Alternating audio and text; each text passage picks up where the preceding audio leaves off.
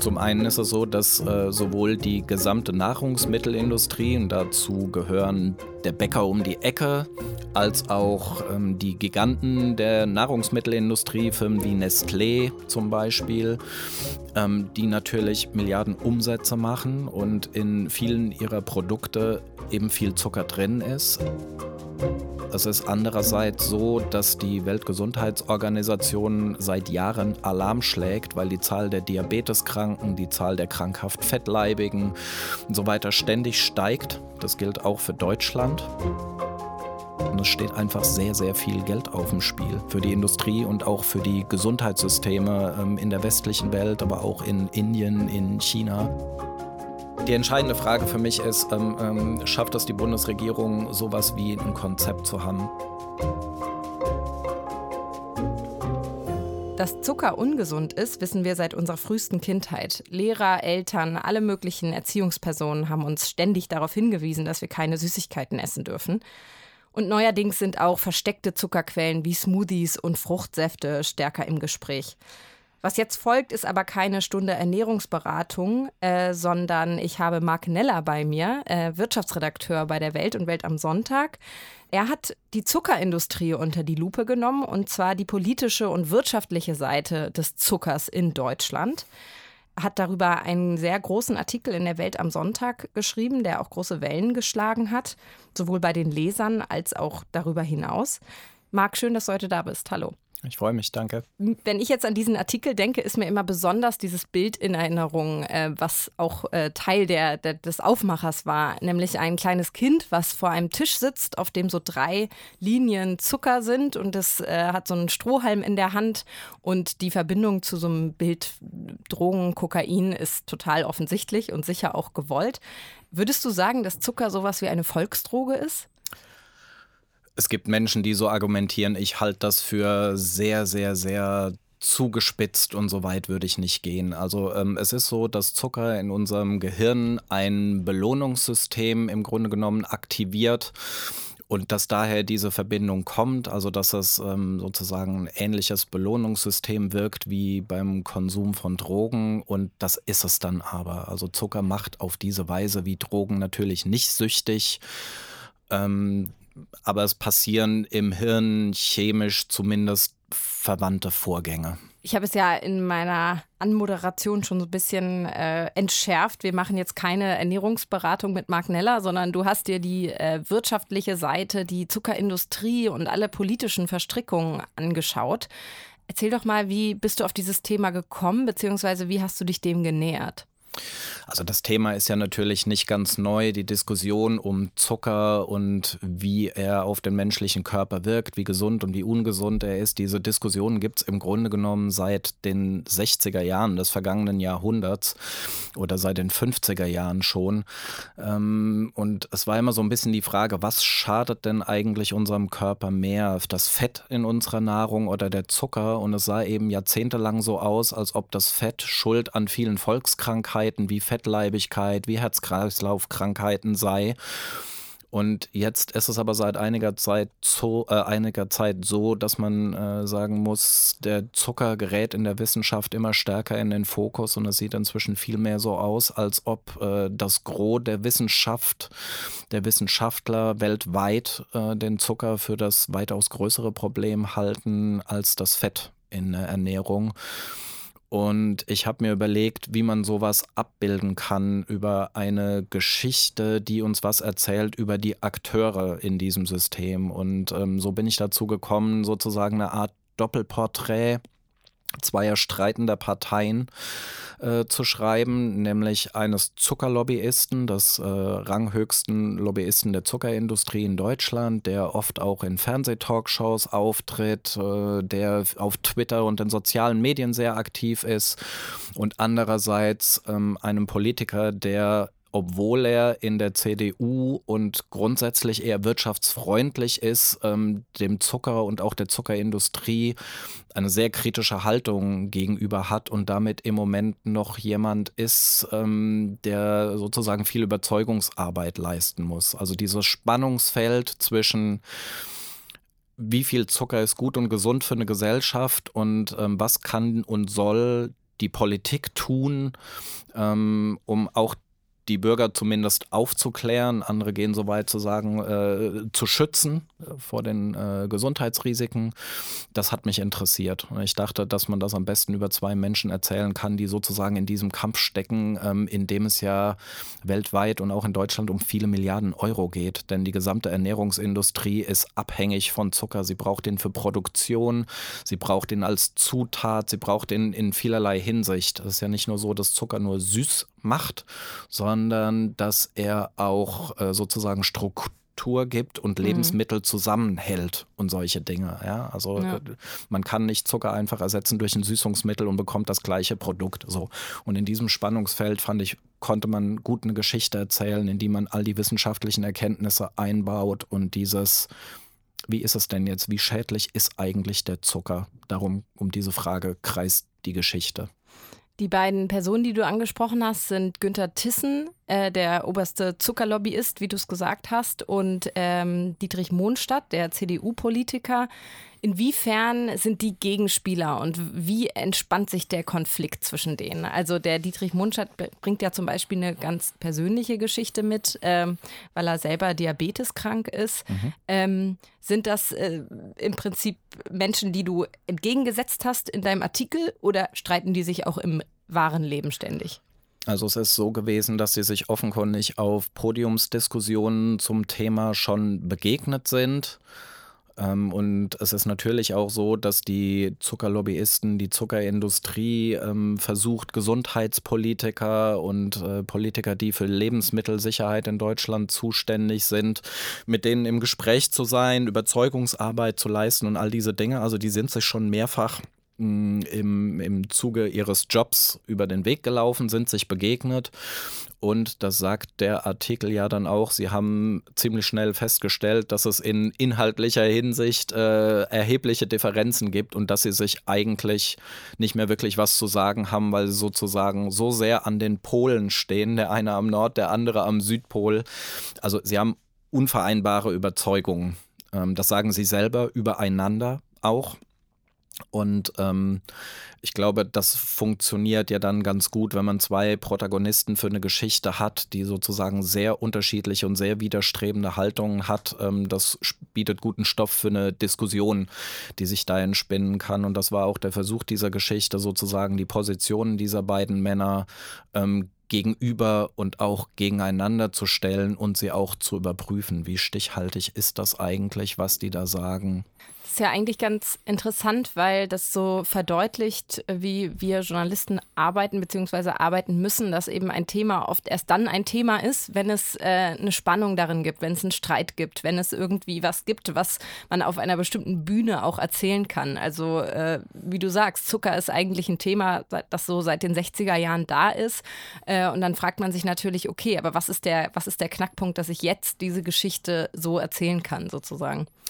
Zum einen ist es so, dass äh, sowohl die gesamte Nahrungsmittelindustrie, und dazu gehören der Bäcker um die Ecke, als auch ähm, die Giganten der Nahrungsmittelindustrie, Firmen wie Nestlé zum Beispiel, ähm, die natürlich Milliarden Umsätze machen und in vielen ihrer Produkte eben viel Zucker drin ist. Es ist andererseits so, dass die Weltgesundheitsorganisation seit Jahren Alarm schlägt, weil die Zahl der Diabeteskranken, die Zahl der krankhaft Fettleibigen und so weiter ständig steigt. Das gilt auch für Deutschland. Du hattest da so ein paar ganz krasse Zahlen im Artikel. Da sind so ein paar Fakten so dazwischen gestreut sozusagen, mhm.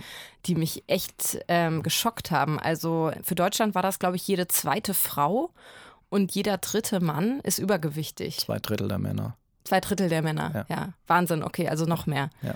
Unfassbar. Das ist der Grund. Und ähm, die Wissenschaftler sind eben auf der Suche nach den Ursachen. Woran liegt das? Ähm, gibt es einen einzelnen Stoff in unserer Ernährung, der dazu beiträgt, der diese Entwicklung begünstigt? Und ähm, es ist nur einfach so, dass seit geraumer Zeit sich die Studien mehren, die sagen, das hat ähm, mit Zucker, mit manchmal mit bestimmten Zuckern in der Ernährung zu tun. Ist einfach so, dass sich da Anzeichen verdichten und dass man daran nicht mehr vorbeikommt. Und das war sozusagen Teil der äh, Recherche, dass ähm, es nicht nur Gespräche gab mit den beiden Protagonisten der Geschichte natürlich, sondern mit Dutzenden Wissenschaftlern. Ich habe Dutzende von Studien, von Querschnittsstudien, internationale ausgewertet.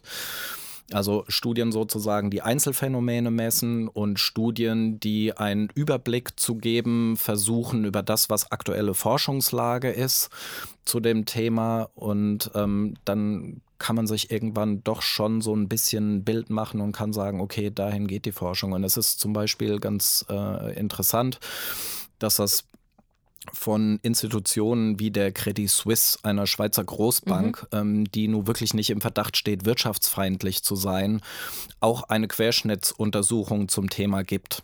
Die interessiert der Zuckermarkt. Die haben dazu eine Studie veröffentlicht, die noch relativ ähm, neu ist und ähm, die kommen zu ähnlichen Ergebnissen wie viele Zuckerkritiker. Das war für mich ein relativ überraschendes Ergebnis. Ähm, und dann, wenn man sozusagen diese Positionen alle mit betrachtet, wer hat welches Interesse an dem Thema, wer wirft welchen Blick darauf und wenn man eine, äh, große Zahl an Untersuchungen hat, die man sich dann anguckt und an wissenschaftlichen Studien und dann kann man sich allmählich ähm, schon ein Bild machen. Und das Bild ist eben, Zucker ist immer mehr in den Fokus gerückt in den vergangenen Jahren und äh, ja. Deswegen gibt es da einen großen Streit und es steht einfach sehr, sehr viel Geld auf dem Spiel für die Industrie und auch für die Gesundheitssysteme ähm, in der westlichen Welt, aber auch in Indien, in China.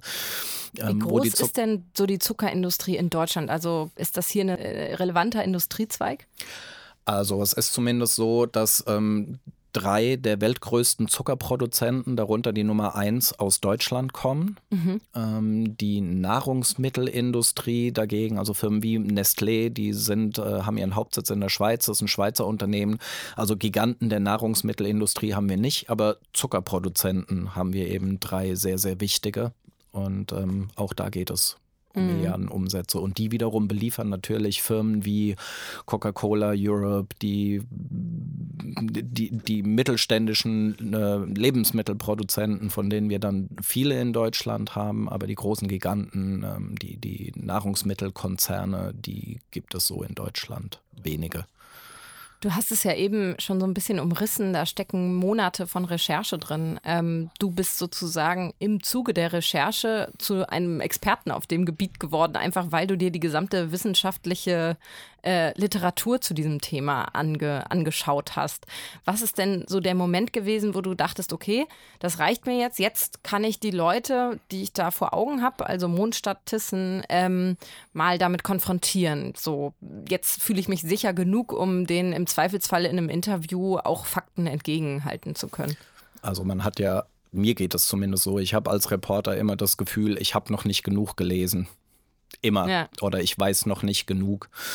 Ähm, selbst wenn man sich in ein Thema sehr eingearbeitet hat, geht einem das immer noch so. Ich finde aber den Impuls auch ehrlich gesagt immer ganz gut und gesund, ne? dass man sich nicht für überschlau hält und man bleibt dann, glaube ich, auch offen, ähm, Fragen zu stellen, äh, die vielleicht im ersten Moment naiv erscheinen mhm. mögen und das vielleicht aber gar nicht sind. Ich glaube, das ist sehr, sehr wichtig.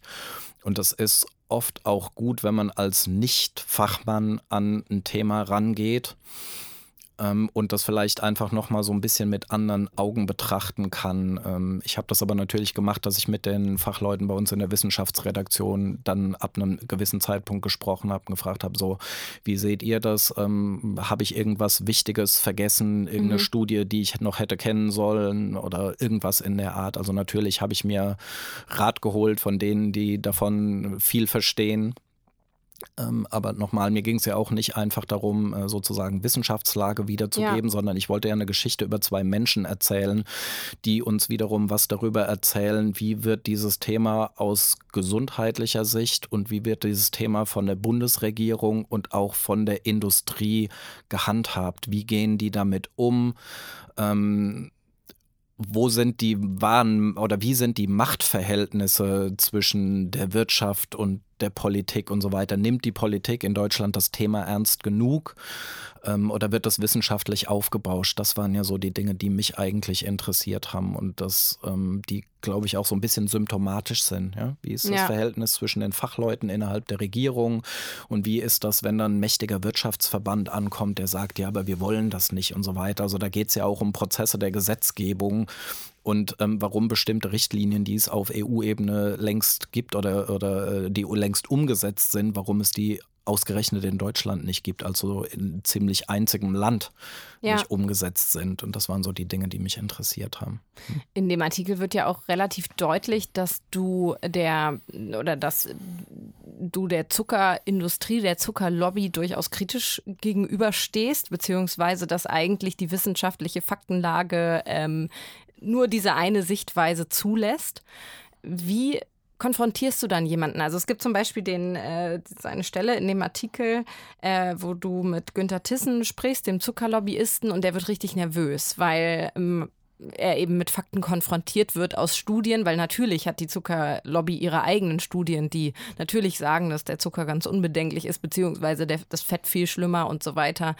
Wie geht man damit um in dem Moment oder wie bist du damit umgegangen, also jemandem dann so richtig auf den Zahn zu fühlen sozusagen?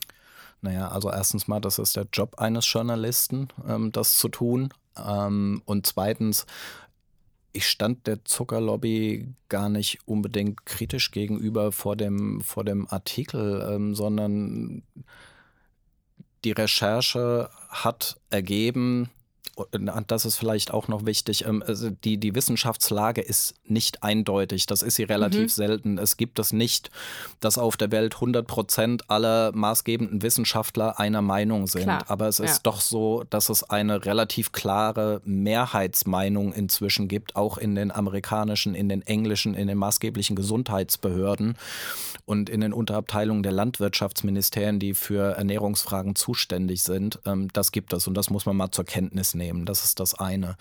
Und das andere ist halt natürlich, also man kennt das zum Beispiel von der Zigarettenindustrie, die haben ja die Gesundheitsgefahren des Rauchens auch so lange geleugnet, bis es irgendwann nicht mehr zu leugnen war.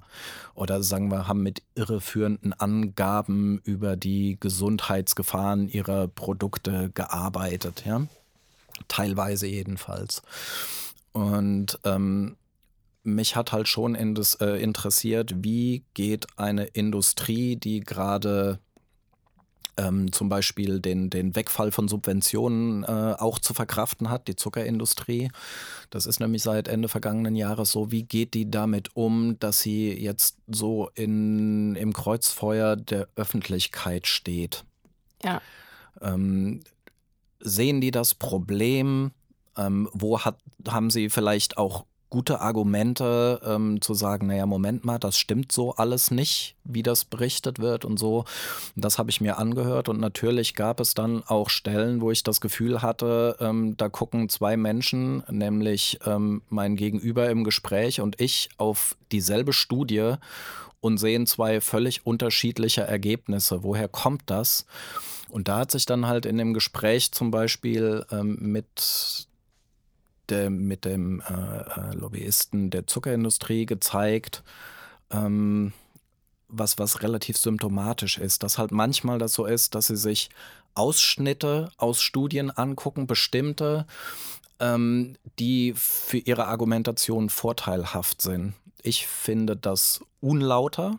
Mhm. Ähm, damit habe ich den Mann konfrontiert und äh, ich hatte den Fotografen dabei, also es gab auch einen Zeugen, das ist ehrlich gesagt auch manchmal ganz schön, wenn man dann jemanden äh, nebendran sitzen hat oder wenn man das Gespräch aufzeichnet und dann hinterher nicht sagen kann, ja, aber das habe ich so nicht gesagt. Mhm. Und man den Gesprächsverlauf auch nochmal sich selber anhören kann und sich selber überprüfen kann, ähm, stimmt denn meine Wahrnehmung von diesem Gespräch? Ist denn wirklich wahr? ähm, dass sich da jemand auf einmal so ein bisschen wie ertappt fühlt und so weiter und so fort. Also das war mir schon sehr wichtig, weil das eine ziemlich entscheidende Stelle auch in dem Text ist, sowas zu verifizieren und sich selber nochmal zu überprüfen und den ersten Eindruck zu überprüfen. Ist das wirklich wahr, dass da jemand so, äh, ja, wie ich es eben sagte, sich ertappt fühlt? Und den Eindruck hatte ich halt schon sehr stark. Ja, absolut. Wie ist denn das, ähm, hattest du Schwierigkeiten, äh, das am Ende zu autorisieren? Also klar, man muss denen nicht irgendwelche ganzen Textpassagen vorlegen, in denen man beschreibt, was sie während eines Gesprächs tun. Also zum Beispiel aufstehen, sich die Hände reiben, alle möglichen Zeichen von Nervosität, sondern die nackten Zitate reichen. Aber das kann ja durchaus ein Problem werden, wenn man äh, die in so eine Art Defensive bringt. Ähm, ja, es ist ja so, dass man nicht äh, ein ganzes Gespräch autorisiert, aber ehrlich gesagt, ähm, das sind Dinge, die ich vertraulich handhabe. Mhm. Ich möchte da jetzt auch nicht, um jemanden in die Pfanne zu hauen, allzu viel darüber sagen. Also ja, es war in klar. beiden Fällen so, bei dem Politiker und ähm, bei dem Zuckerlobbyisten, dass ich natürlich die Zitate autorisiert habe, weil die das auch wollten. Ja. Und ähm, vielleicht belassen wir es dabei. Okay. ähm, nun ist das ja ein ziemlich emotionales Thema. Ernährung, Zucker. Also jeder hat da seine, seine Meinung zu, weil das auch jeden betrifft. Also jeder von uns isst wahrscheinlich gerne süße Sachen und ist sich irgendwie durchaus auch bewusst, äh, dass da ein gewisses Gefahrenpotenzial drin steckt. Wie waren denn so die Reaktionen auf diese Geschichte? Also es liegt ja jetzt schon ein bisschen zurück und du hast unter anderem dich in einem Chat mit Lesern unterhalten. Was sind da so die Dinge, die zurückkommen? Sind, sind das Reaktionen auf diese wirtschaftlichen Aspekte, politischen Aspekte oder geht es schnell auf diese emotionale Ebene, dass sich jeder irgendwie angegriffen fühlt, äh, weil er sein Marmeladenbrötchen jetzt nicht mehr essen möchte? Ach, ganz unterschiedlich glaube ich. Also ähm, zunächst mal ist es wirklich so, wie du sagst. Also äh, jeder ist im Grunde genommen Bundestrainer, wenn es um Essen hm. geht, ähm, weil jeder ja isst. Ja. Oft dreimal am Tag. Und ähm, weil in Deutschland und vielleicht auch in ein paar anderen Ländern inzwischen das ja tatsächlich so ist, dass Essen so manchmal so quasi religiöse Züge hat. Also geht jemand in Bioladen, geht er nicht in Bioladen, das geht ja dann nicht immer nur um Essen, sondern auch um eine Haltung dem Leben gegenüber, um einen Lebensstil. Ähm, isst jemand nur Sachen, die fair gehandelt sind und so weiter und so fort. Damit drückt man ja auch so ein bisschen was aus. Wie blicke ich auf die Total. Welt? Hm, mit welchem ja. Blick? Also das heißt, ja, es ist ein emotionales Thema und ähm, wenn es um Essen geht, geht es ja oft auch um Gesundheit. Hm? Tue ich meinem Körper was Gutes, tue ich meinem Körper nichts Gutes und äh, esse ich Dinge ganz banal, die mir schmecken, ja oder nein. Äh, und über Geschmäcker streiten macht offenkundig ja auch Spaß. Also ja. insofern, ja, es ist ein sehr emotionales Thema und das hat sich in den Diskussionen auch abgebildet. Also es kam irre viel Resonanz ähm, aus dem Bundestag. Aha, also aus dem politischen Betrieb, auch von Leuten, mit denen ich gar nicht gesprochen habe für diese Recherche, ähm, interessanterweise. Es kam sehr viel Leserresonanz ähm, und die war gemischt. Also es gab insgesamt äh, im, im Internet haben wir äh, sozusagen eine Serie von drei Artikeln gehabt oder das letzte war dann nicht wirklich ein Artikel, es war ein Chat und da kam so ein ganz unterschiedliches Meinungsbild dabei raus. Also ähm, unter einem Beitrag waren die Diskussionen, die übrigens im Großen und Ganzen sachlich waren, sehr sachlich und manche mhm. auch wirklich mit so guten Argumenten. Äh, dachte, okay, also wenn ich da weitermache, da gucke ich noch mal ein bisschen genauer hin mhm. und so. Also da gab es durchaus auch Hinweise, die für mich interessant waren. Ähm, es gab welche, die sehr kritisch gegenüber Zucker und Zuckerindustrie waren und die sozusagen Lebenserfahrungen geschildert haben. Seit ich keinen Zucker mehr esse, habe ich innerhalb von Monaten 10 Kilo abgenommen. Äh, Dinge dieser Art und dann auch, lasst die Deutschen doch essen und hört doch auf mit eurer Regulierungswut. Wobei man dann immer nicht so genau weiß, wer ist eigentlich ihr. Ja. Also meint es die Medien ja. oder meint es die Politik? Und also das gab es auch. Und dann gab es auch wirklich sehr differenzierte Dinge irgendwo dazwischen. Also ja. war für mich interessant, fand ich gut. Und aus der Politik, also du hattest es ja gerade mhm. gesagt, aus dem Bundestag, was waren da so die Reaktionen, die, äh, die dich erreicht haben? Also es war ähm, zu meinem ich würde gern sagen, erstaunen, aber am Ende der Recherche war ich gar nicht mehr so erstaunt, glaube ich, ähm, dass ich manchmal das Gefühl hatte, ähm, dass manche Leute, die auch mit dem Thema so irgendwie befasst sind, ähm, noch mehr darüber wissen könnten und ähm, auch über die, die Relevanz und Wichtigkeit vielleicht noch ein bisschen mehr wissen könnten. Also da hat man manchmal auch so Erschrecken und Erstaunen gemerkt, aha, da stehen wir gerade. Das fand ich ganz interessant. Ähm, dann gab es noch eine sehr interessante Begebenheit, über die ich hier leider nicht reden kann. Das würde ich sehr gerne tun. Ähm, Da rief mich dann ein sehr ranghoher Politiker an und ähm, hat mich erst mal fünf Minuten am Telefon beschimpft und äh, um dann hinterher ungefähr eine Dreiviertelstunde lang zu erzählen, dass alles genauso ist wie in dem Text beschrieben. das fand ich auch ganz gut. Ein Glücksfall eigentlich für einen Journalisten. Ja, na sagen wir mal so, es sind ja ähm, Menschen, die sozusagen mit einem anderen Blick auf die Vorgänge und die Notwendigkeiten gucken, ähm, die es da gibt, als Klar. wir Journalisten. Und ähm, da gab es den einen oder anderen interessanten Einblick, über den es bestimmt noch was zu lesen gibt. Das wäre auch noch so eine Frage von mir. Ähm, wie geht dieses Thema für dich weiter? Also so eine Recherche ist ja quasi nie abgeschlossen, weil dieser Streit, den gibt es noch, der wird auch in naher Zukunft sicher nicht besiegelt werden. Ähm, also im Artikel ist das ja auch ganz gut beschrieben. Äh, Zucker und Zuckerindustrie ist in Deutschland im äh, Landwirtschafts- und Verbraucherministerium mit angesetzt und eben nicht im, im Gesundheitsministerium. Das heißt, da gibt es eigentlich ja, etliche potenzielle Reibungspunkte für die Zukunft. Wie, wie begleitest du das Thema weiter? Das kommt so ein bisschen drauf an. Also es ist jetzt nicht so, dass ich, ähm, wann immer irgendwas zum Thema Zucker kommt, dass ich jetzt notwendigerweise der Experte bin, ähm, der darüber schreibt. Also wie, ich hatte das ja vorhin schon kurz gesagt, wir haben eine Wissenschaftsredaktion, in der Leute sitzen, die sich mit dem Thema sehr gut auskennen. Wir werden uns dazu austauschen. Was mich jetzt interessiert, ist, glaube ich, so ein bisschen, ähm, wie geht die Politik damit um? In welche Richtung geht es da?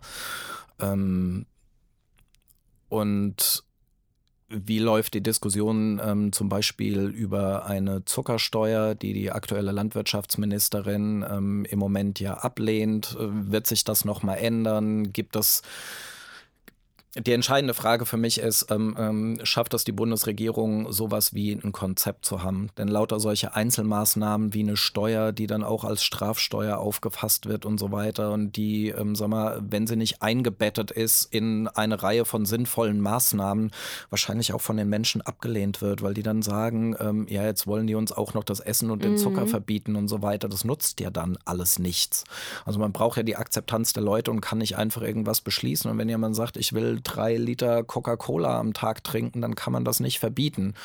Die Frage, die man stellen muss, ist dann, ähm, wenn das gesundheitliche Folgen nach sich zieht, die sozusagen über die Gesundheitssysteme und über die äh, Krankenkassen und äh, die Finanzierung der Krankenkassen die Allgemeinheit betreffen, ähm, macht man da was? Die andere Frage ist, geht man für Prävention stärker an Schulen, Ernährungsbildung zu machen und so weiter und so fort könnte man sich vorstellen, ähm, die Steuer auf gesunde Produkte, auf Gemüse zu vergünstigen, die oft viel teurer sind bei uns als industriell hergestellte Nahrung und so weiter und so fort. Also das heißt, es gibt eine Reihe von Dingen, die man tun könnte und man müsste die zusammentun und man müsste eine Idee haben. Und dann kommt ein Problem zum Tragen, das du gerade schon angesprochen hast. Es gibt innerhalb der Politik und innerhalb der Regierung halt einfach zwei Lager. Das eine mhm. sind die Gesundheitspolitiker, die tendenziell dem Zucker sehr viel kritischer gegenüberstehen, eben aufgrund der vielen wissenschaftlichen Studien und, und, und. Und es gibt die Ernährungs- und Landwirtschaftspolitiker, die tendenziell eher ähm, Verständnis haben für die Industrie, für ihre Zwänge und so weiter und so fort. Das ist grundsätzlich ja auch richtig so, dass sich die Interessen der Industrie äh, irgendwo berücksichtigt finden, aber man muss halt gucken und gewichten, ähm, ist das noch alles gut verteilt? Ja. So, und da kann man halt schon die Frage stellen, ist das gerade noch gut verteilt? Ähm, tut die Politik das, was sie tun kann? um das Thema Steuer nochmal aufzugreifen, ich habe ja gesagt, ich bin kritisch gegenüber einer Steuer. Also die ist nicht ein Allheilmittel gegen das Problem, mit dem man es zu tun hat, weder was die Gesundheitskosten, die explodierenden angeht, noch was die steigenden Zahlen von Diabeteserkrankungen angeht. Eine Steuer alleine wird dieses Problem nicht lösen. Das ist, glaube ich, klar. Da sind sich auch nahezu alle Fachleute einig. Dennoch ist es so, ähm, dass viele Länder ähm, so eine Steuer erlassen haben, auch kürzlich erlassen Beispiel. Ne? In, in ja. England ist Anfang April, meine ich, eine in Kraft getreten. Frankreich hat eine, schon länger hat sie nochmal erhöht. Es gibt Erfahrungen aus anderen Ländern, auch Mexiko. Ähm, und es gibt ganz unterschiedliche Erfahrungen damit, ähm, wie sehr das wirkt und ob sozusagen dieser Gesundheitseffekt, den man sich davon erwünscht, ob der tatsächlich auch eintritt. Es scheint so ja. zu sein, dass weniger zum Beispiel ähm, Softdrinks die ein großes Problem sind aufgrund ähm, des Fruchtzuckers zum Beispiel, der da enthalten ist, also der Fructose, ähm, dass die weniger konsumiert werden. Ob das am Ende tatsächlich dazu führt, dass die Leute auch gesünder sind, das weiß man im Moment in den allermeisten Fällen noch nicht, weil es dazu noch nicht genügend Untersuchungen gibt. Also es gibt Gründe, skeptisch zu sein gegenüber einer Steuer, aber es gibt keinen Grund, nichts zu tun, denn dafür ist das Problem zu groß. Und das ist, glaube ich, so das, was ich ähm, in der Bundesregierung im Moment so ein bisschen vermisse. Es steht was im Koalition Koalitionsvertrag zwar, mhm. aber es passiert alles relativ langsam und im Moment habe ich nicht den Eindruck, dass das ähm, die Landwirtschaftsministerin äh, Ministerin und Ernährungsministerin, die aktuelle Frau Klöckner, dass die schon alles tut, was da möglich ist. Man kann sich ja auch in diesem Thema nicht unbedingt mit Ruhm bekleckern. Also das ist zwar eine andere Geschichte, aber der Veggie Day der Grünen ist denen ja unfassbar um die Ohren geflogen, weil es eben genau in diese emotionale Ecke geht. Oh Gott, jetzt äh, will man mir auch noch vorschreiben, was ich mittags in der Kantine esse. Also ich könnte mir vorstellen, dass das auch eine Rolle spielt, warum viele Politiker davor zurückschrecken, eben über sowas wie eine Zuckersteuer ernsthaft nachzudenken. Ich glaube, das ist ein bisschen eine Frage, mit welchem Weltbild man an so eine Sache rangeht. Also das ist nicht per se ein Gewinnerthema, das ist klar, aber ähm, wenn man sozusagen nur mit Verboten kommt, dann wird es auch keines. Mhm. Wenn man vielleicht versucht herauszustellen, was ist eigentlich gut daran und was tun wir hier für euch, ja. und das entsprechend belegen kann, und das sind nicht nur leere Worte, dann kann man bei den Leuten mit Sicherheit auch was erreichen. Wenn das alles immer nur mit Verboten daherkommt, möglichst spaßfrei, dann ähm, ist, sind das alles so politische Maßnahmen, die am Ende auch ohne Wirkung bleiben werden. Man ja. muss die Leute schon überzeugen und ähm, man macht es besser, wenn man ihnen nicht nur schlechte Laune macht, glaube ich, ja. Absolut. Vielleicht noch mal zum Abschluss so die Frage, wie hat diese Recherche auch dich und deinen äh, Lebensstil verändert? Also du hast einen kleinen Sohn, darf der jetzt überhaupt keine Süßigkeiten mehr essen? Um Gottes Willen. ähm, nee, darf er natürlich. Aber es ist tatsächlich so, ähm, dass ich gelernt habe, dass in manchen Dingen so viel mehr Zucker drin steckt, ähm, als ich je vermutet hätte. Zum Beispiel, also sag zum, mal eine Falle, die äh, man nicht ein Glas, kennt. Glas Rotkohl, ich glaube 550 Milliliter ich weiß die Zahl nicht mehr ganz genau, ich müsste nachgucken, aber irgendwas um die 30 Würfel Zucker, manchmal Wahnsinn. noch mehr. Ja. Und ähm, es ist ja so, dass die meisten Menschen, mit denen ich darüber gesprochen habe, die ich gefragt habe, hast du eigentlich eine Ahnung, wie viel Zucker in so einem Glas Rotkohl ist? Schätz doch mal oder so. Ähm, die sagten dann, ja, naja, also ähm, wenn ich Weihnachten bei meinen Eltern bin und es gibt den Braten und die Klöße, ich habe dann meistens halt nochmal Rotkraut nachgenommen, weil ich dachte, das ist das einzig Gesunde daran. Hm. Ja? Oder das ist das, was die wenigsten Kalorien hat. Und ja. ich glaube, so geht das ganz vielen Leuten, dass sie halt den Zuckergehalt ähm, von Dingen unterschätzen. Und es gibt auch eine Studie, ähm, die sagt, dass 90 Prozent, 91 Prozent aller Eltern den Zuckergehalt von Nahrungsmitteln unterschätzen. Mhm. Also in Joghurt, in Ketchup und so weiter. Da stecken wirklich Mengen an Zucker drin und man sich fragt, muss das eigentlich sein? In Leberwurst. Echt? Ja. Ich sehe immer die Eltern, die ihren Kindern diese Smoothie-Dinger geben. Da, äh, das ist doch bestimmt auch äh, total schlecht eigentlich. So als Zwischenmahlzeit gedacht, aber wenn da irgendwie äh, acht verschiedene Früchte drin sind in so einer breiigen Masse, ähm, so versteckt sich sicher auch der eine oder das eine oder andere Gramm Zucker drin. Das sind natürlich Zuckerbomben. Also äh, diese Smoothies sind immer noch besser als Coca-Cola, weil mhm. in Coca-Cola quasi komplett leere Kalorien stecken. Die machen nicht satt, die machen gar nichts, außer dass sie Zucker liefern. Ähm, und in den Smoothies sind ja wenigstens noch Vitamine drin. Ja. Und solche Dinge. Also die sind nicht nährstofffrei, aber natürlich ist das so, dass man ähm, mit so einer 0,5 Liter Flasche hat man seinen Tagesbedarf an Zucker längst gedeckt. Absolut. Dann, hm. Okay, Marc, vielen Dank. Ich danke dir. Jo, danke. Ähm, und ich wünsche dir viel Erfolg bei der weiteren Recherche und bin gespannt, ob wir irgendwann erfahren, welcher wütende Mann äh, am Telefon war bei dir. Äh, dies war eine weitere Folge von Welt Insider. Mein Name ist Carla Baum und wenn Sie das weitere Podcast-Angebot von Welt interessiert, schauen Sie mal vorbei auf welt.de/slash podcasts. Bis zum nächsten Mal.